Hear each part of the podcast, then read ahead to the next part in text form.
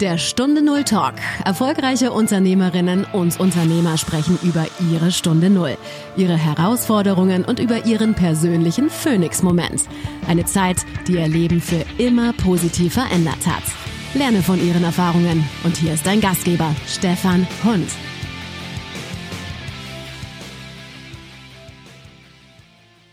Was war deine Stunde Null, der Moment, an dem du wusstest, so wie bisher geht es nicht weiter?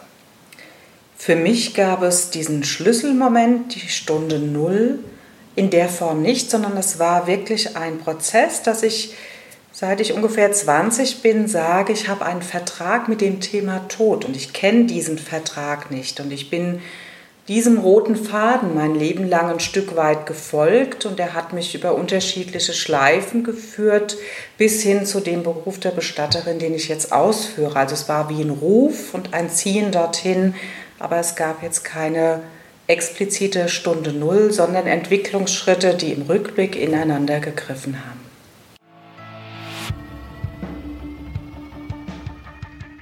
Heute ist Sabine Eller mein Gesprächsgast.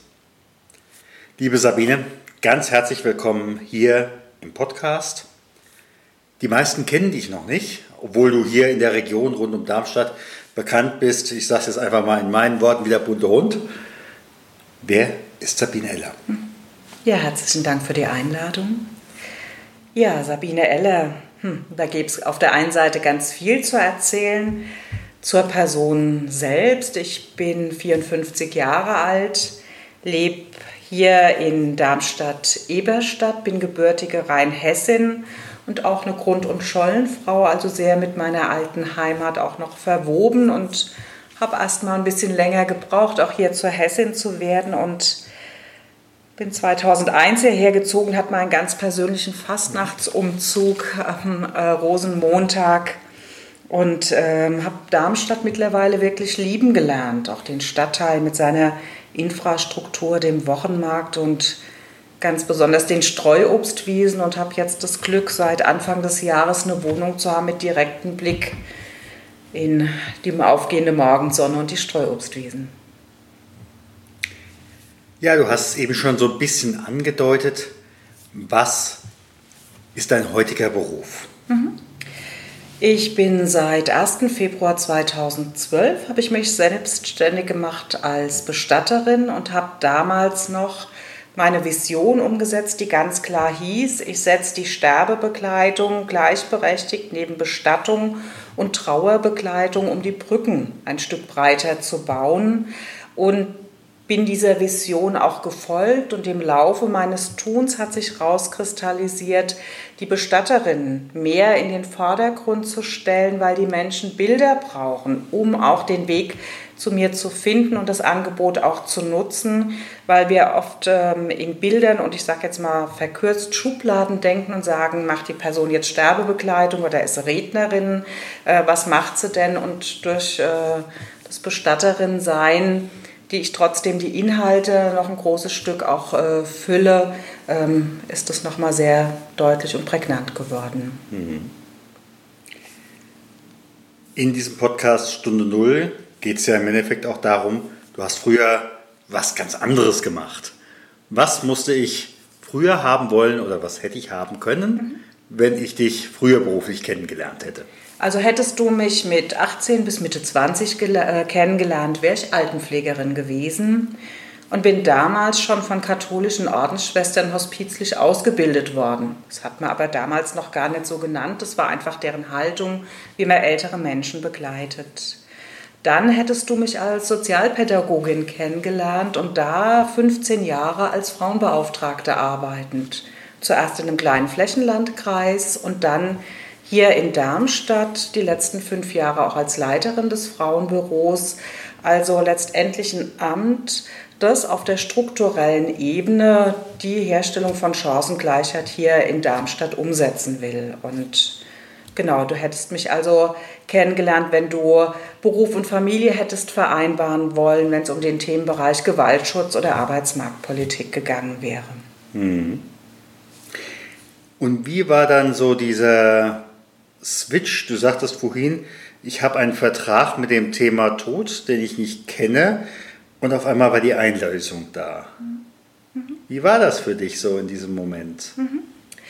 Ich habe äh, schon, als ich als, also die Altenpflege, die Arbeit mit den alten Menschen und auch da ähm, sie zum Beispiel zu begleiten in den Tod, sie zu waschen, wenn sie gestorben waren, ähm, die Abschiednahme zu ermöglichen. Das war für mich immer ein ganz kostbarer Teil meiner Arbeit. Und als ich als Frauenbeauftragte gearbeitet habe, war mir klar, als die Hospizbewegung startete, dass ich auf jeden Fall eine Hospizbegleitungsausbildung mache habe dann gemerkt, hoch, ich bin in der Ausbildung schon hospizlich ausgebildet. Dann habe ich eine Trauerbegleitungsausbildung draufgesetzt und habe da gesehen, dass ich im Fragebogen schon geschrieben habe, vielleicht würde ich gerne als Bestatterin arbeiten. Das ist mir ganz aus dem Kopf gepurzelt. Aber im Rahmen dieser Trauerbegleitungsausbildung habe ich dann Bestatterinnen kennengelernt, die ein, äh, ein Stück dazu oder die ein Stück anders arbeiten, also Teil der Bewegung sind, dass die, äh, der Bereich Bestattung sich erneuert, verändert und die Bedürfnisse der Menschen nochmal neu und anders aufgreift. Und bei denen habe ich dann hospitiert habe reingeschnuppert in Mainz bei Pionierinnen, die das seit 25 Jahren machen, Grünewald und Baum und habe dann in Frankfurt reingeschnuppert in einem Unternehmen ähm, Kistner und Scheidler und habe darüber Bestatterinnen kennengelernt, die mich dazu geführt haben, dass ich äh, geguckt habe, wie kann ich das, was in mir ruht, diesen Ruf umsetzen.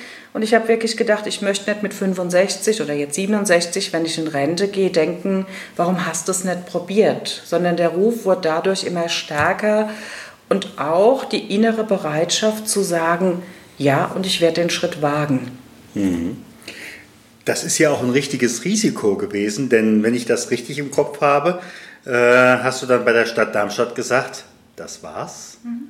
Und äh, natürlich, wenn man ein Unternehmen wie dieses hier aufbauen will, dann braucht man natürlich auch Kapital. Sprich, äh, in letzter Konsequenz hast du wahrscheinlich auch einen Teil deiner äh, Rentenrückstellungen dann auch aufgelöst. Sprich, naja, no risk, no fun ist äh, noch schön ausformuliert. Also auf äh, Impuls des äh, Fachfrauennetzwerks habe ich mich auf den hessischen Gründerbereich, äh, äh, hessischen Gründungspreis, Gründerpreis beworben in der Kategorie mutige Gründung. Und letztendlich braucht Das ist es ja auch. Und das ist es ja für viele Menschen, die das tun. So, egal ob man die Auszeichnung kriegt oder nicht. Und das ist in der Tat so. Ich habe meine Vision umgesetzt, die ich wirklich auch im Kopf hatte, das, was ich gesagt habe, Sterbebegleitung neben Bestattung zu stellen und Trauerbegleitung. Und habe dafür in der Tat auf meine Rentenrücklagen zurückgegriffen und würde auch aus heutiger Sicht sagen, ein Stück Lehrgeld gezahlt, weil ich gemerkt habe, dass wir im Moment gesellschaftlich noch nicht dazu bereit sind, dass ich davon auch mein eigenes Leben, Unterhalt davon zahlen kann, sodass ich das Brot habe, die Miete zahlen kann und Butter aufs Brot.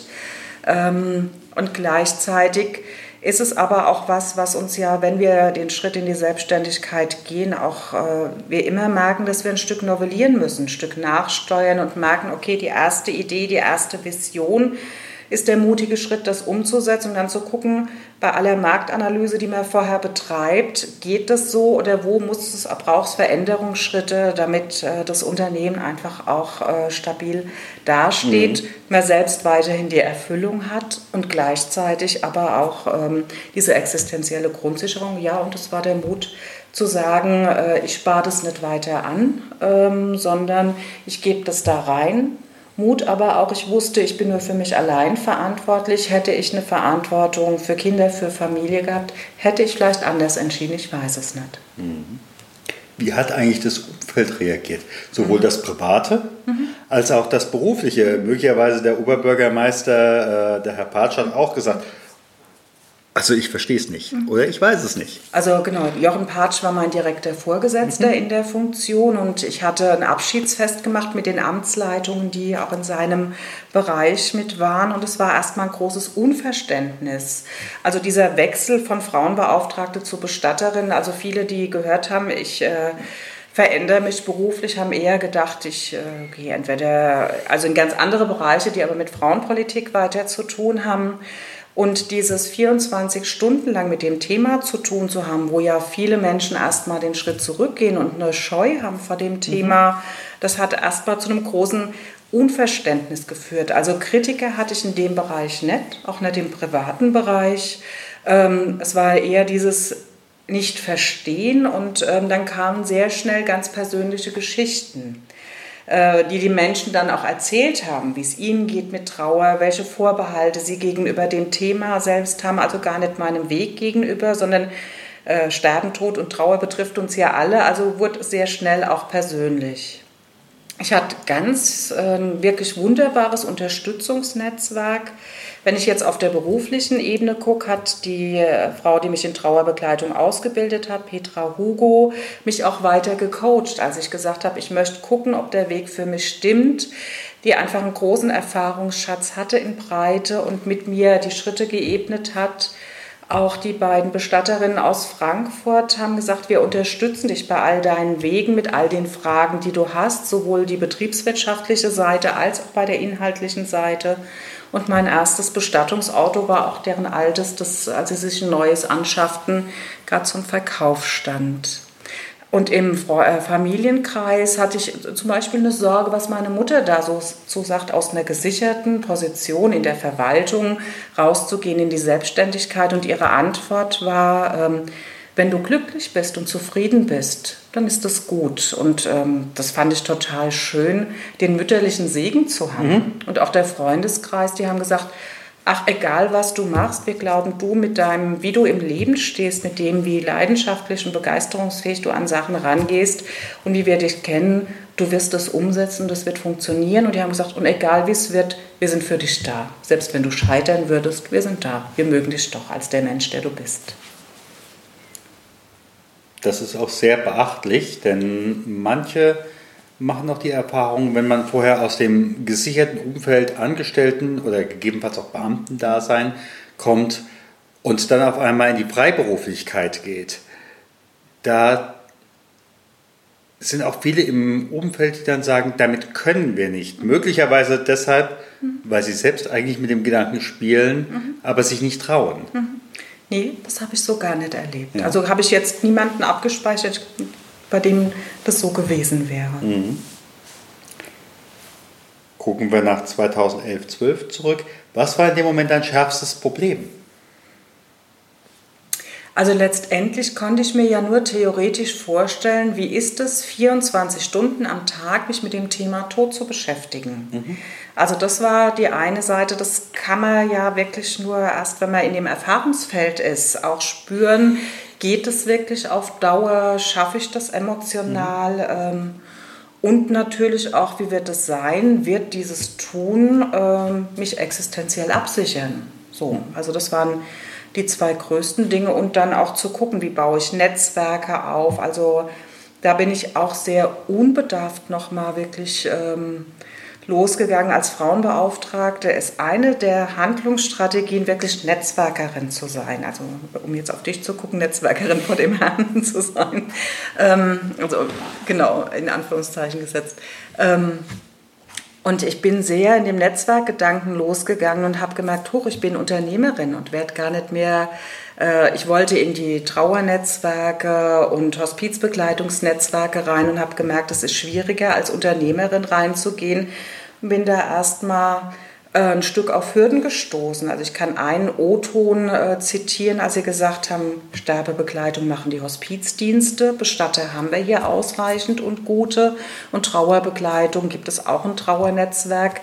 Wer hätte denn Sie hier, also wer braucht Sie denn hier? Also wo ich auf einen Widerstand gestoßen mhm. bin, den ich erstmal damit nicht gerechnet habe. Also aus heutiger Sicht kann ich es ein Stück nachvollziehen, aber damals stand ich sehr unverständlich davor, äh, weil ich dachte, mit dem Haltungshintergrund, wie ich meine Arbeit verstehe und auch umsetze, ist das eine gute Ergänzung zu den Diensten und musste einfach erfahren, zum einen war ich jemand Neues und unberechenbar. Ich würde mal sagen, wie wenn man ähm, die Psychologen, die von den Krankenkassen zugelassen sind, neben die freien Beraterinnen und Berater stellt, ein Stück so.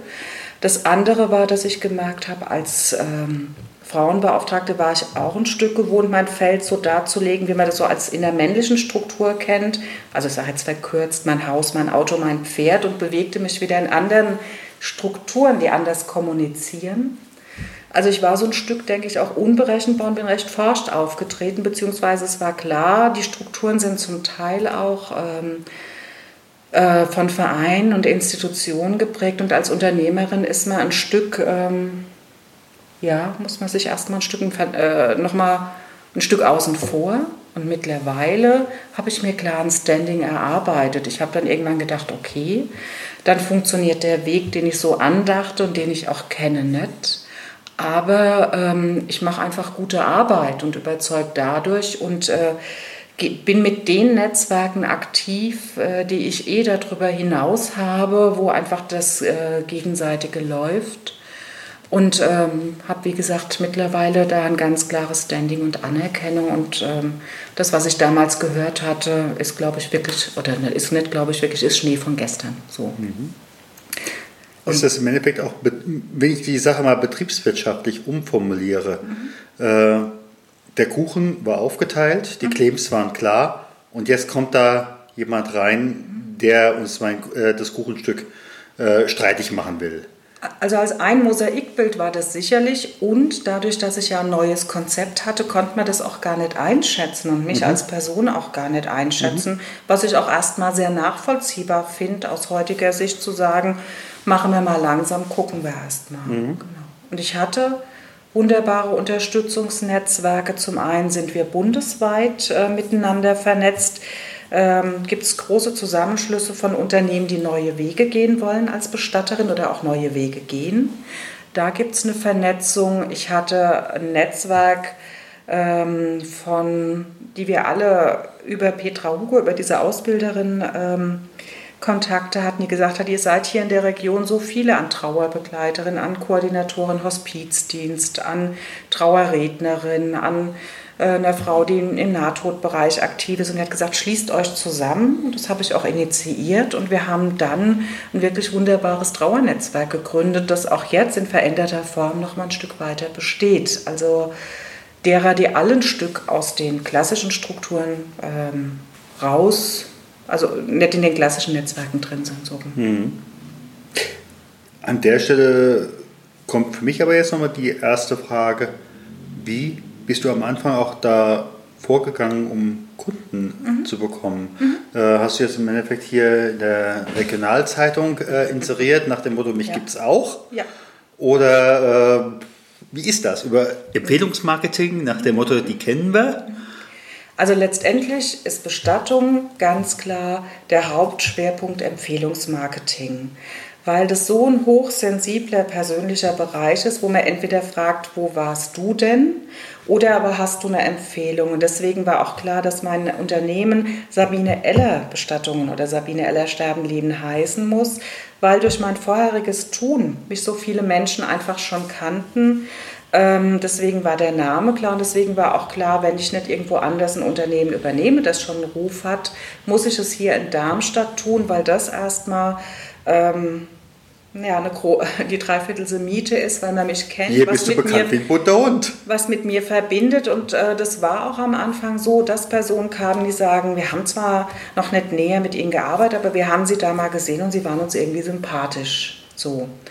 Dann habe ich natürlich ähm, geguckt, auch mein Tun zu bewerben. Ähm, zum Beispiel im Darmstädter Echo ist einmal im Monat immer neben einer Auflistung, welche Bestattungsunternehmen sind, dass ich da ganz klar drin bin. Also die klassischen Dinge, die man dann tut, mit Anzeigen mhm. schalten und natürlich auch ähm, auf die Institutionen zuzugehen und mich vorzustellen. Am Seniorentag, äh, den es damals recht neu gab, einfach einen Infostand zu machen. Also zu gucken, Gesicht zu zeigen auf den unterschiedlichen Ebenen. Und wenn ich äh, eine der Freundinnen, die mich schon lange begleitet, sagt, Sabine, formulier nicht so lange an deinem Flyer, bleib, äh, ich, äh, ich bleib dabei und sage dir, es wird die Empfehlung sein und so ist es auch. Mhm. Also letztendlich ist mir wichtig, was im Flyer steht, aber das ähm, ist ergänzend zu dem. Das ist nicht der Türöffner. Der Türöffner ist wirklich, ähm, mhm. mich schon mal bei einem Vortrag gesehen zu haben, zu denken, ach, mit der Person kann ich mir vorstellen, dass der mich in dieser Krisensituation begleitet. Mhm. Ich habe in meinen Interviews immer Fee. Und diese Fee kommt heute Abend zu dir und sagt, Sabine, ich kann dich, wenn du mir Ja sagst, beim nächsten Aufwachen an den letzten guten Punkt, den kannst du selbst bestimmen, deines alten Lebens zurückversetzen. Was würdest du der Fee sagen? Ich möchte nicht zurück. Also da bin ich sehr klar, also sowohl äh, was jetzt das Alter betrifft, wo ich sehr zufrieden bin, so wie es ist, aber auch in das alte Leben zurück. Ich kann sagen, also ich spüre das ja ganz klar und das ist auch so, ich habe meine Berufung gefunden. Oder so wie meine Freundin und ähm, auch Coach ähm, Dagmar Zeiss heute Morgen gesagt hat in unserem Frühstücksgespräch, ähm, vom Erfolg zur Erfüllung. Und ich finde, das mhm. überschreibt sehr gut. Also ich war, war als Frauenbeauftragte auch zufrieden und habe einen, äh, also einen erfolgreichen Beruf gehabt. Und jetzt habe ich meine Erfüllung gefunden. Also von mhm. daher würde ich der Fee sagen, Danke, stell entweder die Frage jemand anders, der oder die sie braucht, oder, äh, oder mhm. gib mir bitte einen anderen mhm. Wunsch frei. Und was ich ganz klar sagen kann, ähm, letztendlich hat mein Herz jetzt mehr Platz in der Arbeit. Mhm. Also ich habe, äh, und es gehen Herz und Verstand Hand in Hand. Und vorher in der Arbeit, die war weit mehr eine strukturelle. Da hatte meine Herzlichkeit schon auch Platz. Aber jetzt habe ich das Gefühl, es ist einfach stimmiger in der Form, wie ähm, dass ich so authentisch auch ausleben kann, den Teil. Also Herz wirklich als, äh, also als Qualität, also jetzt nicht als Romantik, sondern wirklich als zwischenmenschliche Qualität. Hier in Darmstadt, wenn ich alleine so überlege, fallen mir fünf, sechs, sieben Bestatter und Bestatterinnen ein. Wenn du überlegst, was du vorher gemacht hast, im Betriebswirtschaftlichen spricht man ja vom USP, was würdest du sagen, ist dein USP? Was nimmst du aus dem Alten auch mit, um heute dich so positionieren zu können? Ja.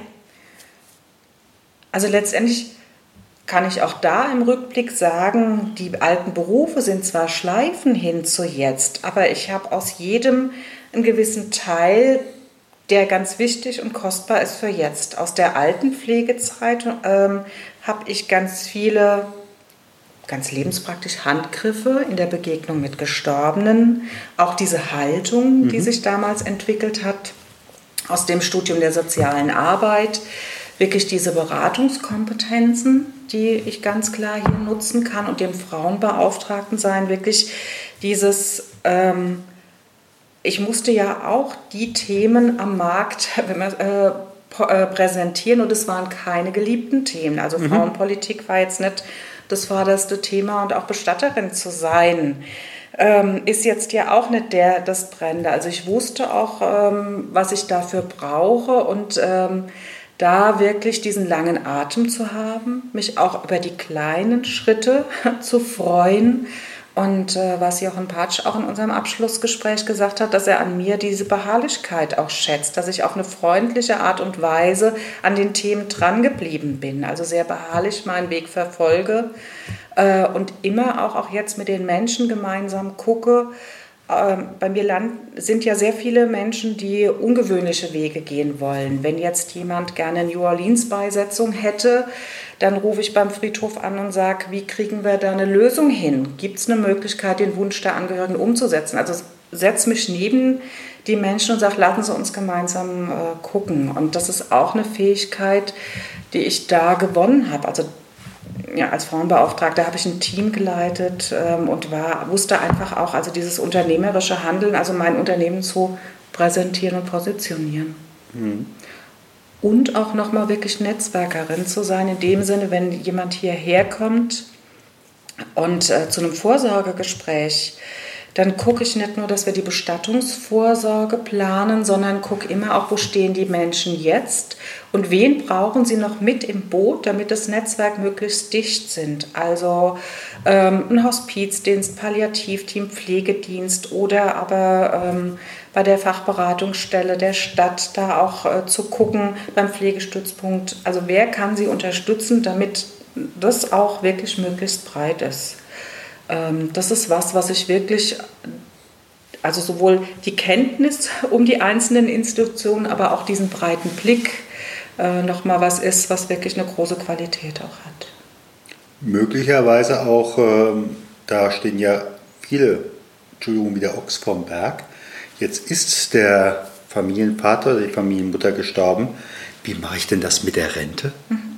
Genau. Ja, dass du dann gleich sagen kannst, mhm. hier bei der Stadt Darmstadt, um es mal ein Beispiel, mhm. ist der Herr Müller oder die Frau Meier und die kann Ihnen das genau. ausrechnen. Oder die kann Ihnen das eintüten. Wobei das eine Kompetenz ist, die alle Bestattungsunternehmen auch haben oder haben sollten, so hier in, in Darmstadt. So zu wissen, dass man sich an die Versicherungsstelle ähm, wenden kann bei der Stadt. So. Wir hatten es eben schon so ein bisschen mit dem Vertrag. In den bisherigen Interviews kam für mich oftmals so diese, diese Erfahrung, das, was meine Gesprächspartner heute machen, hatten sie oftmals als Kind oder als Jugendliche schon. Und wie gesagt, das, das höre ich auch bei dir so ein bisschen raus. Also ich habe letztendlich mein Berufspraktikum mit äh, 13 äh, in der Realschulzeit schon im Altenheim gemacht. Also irgendwie war es da spürbar, aber dass ich irgendwie äh, früher gesagt hätte, ich will Pilotin oder äh, was werden, ich glaube Sängerin war es mal, aber ähm, so in der Ganzkindheit. Aber wie gesagt, so angelegt war das schon mit dem Wunsch des Berufspraktikums mit 13, ist ja recht jung. Mhm. Mhm. Genau. Die Sängerin ist es nett geworden und ich könnte auch jetzt, also manchmal bin ich ja Rednerin, wenn wir ein Lied anstimmen, gehe ich eher einen Schritt vom Mikrofon zurück, weil ich meistens eine Strophe brauche, bis ich äh, tonsicher bin. Jetzt gucken wir mal nicht in die Vergangenheit, mhm. jetzt gucken wir mal in die Zukunft. 2024, sprich in fünf Jahren. Mhm. Wo steht Sabine Elle da? Also für mich stehe ich da in einer guten Balance. Also für mich geht es im Moment um die Verstetigung, so ein Stück zu gucken, in der guten Selbstfürsorge auch zu gucken, wie kann ich den Beruf, der ja 24-7 ist, der ja auch emotional sehr ähm, auch herausfordernd ist, wie kann ich da diesen Teil der Selbstfürsorge daneben gut leben? Das ist das eine. Ähm, und gleichzeitig, über den Teil habe ich ja noch gar nicht gesprochen, arbeite ich ja nicht nur als Bestatterin, sondern habe ja noch einen Bereich an Veranstaltungen, was mir ganz wichtig ist. Neben dem individuellen Begleiten der, Begleiten der Menschen möchte ich ja an den Strukturen dazu beitragen, dass es gute Strukturen gibt, um diese Zeit als kostbare zu erleben und dass dieses Zusammenspiel zwischen persönlichen Bestattungen und Veranstaltungen oder struktureller Ebene so einen guten Dreiklang gibt. So. Mhm. Ich glaube, das ist auch ein Stück ähm, meinem Alter geschuldet. Nicht, dass ich mich zu alt fühle, darum geht es gar nicht. Hättest, hätte ich den Schritt jetzt mit Anfang 30 gemacht, hätte ich gesagt, ich hätte gern ein großes Institut mit Räumen, wo die Angehörigen übernachten können, mit dem Fortbildungsinstitut, wo man auch übernachten kann. Ähm, also da hätte ich in anderen Dimensionen gedacht. Jetzt äh, denke ich eher nochmal diesen Selbstfürsorgeteil mit wobei ich nicht denke, dass der äh, weniger wirkungsvoll ist. So. Uns hören eine ganze Reihe von Menschen zu, Unternehmer, Führungskräfte, die sich verändern wollen, aber irgendwie nicht, wie man hier so schön sagt, in die Gänge kommen. Wenn du so überlegst, was gibt es ein Buch oder ein Film, wo du sagst, das hat mir geholfen. Das könnte ich auch jemandem empfehlen, der sich einfach mit dieser Frage im Augenblick auseinandersetzt.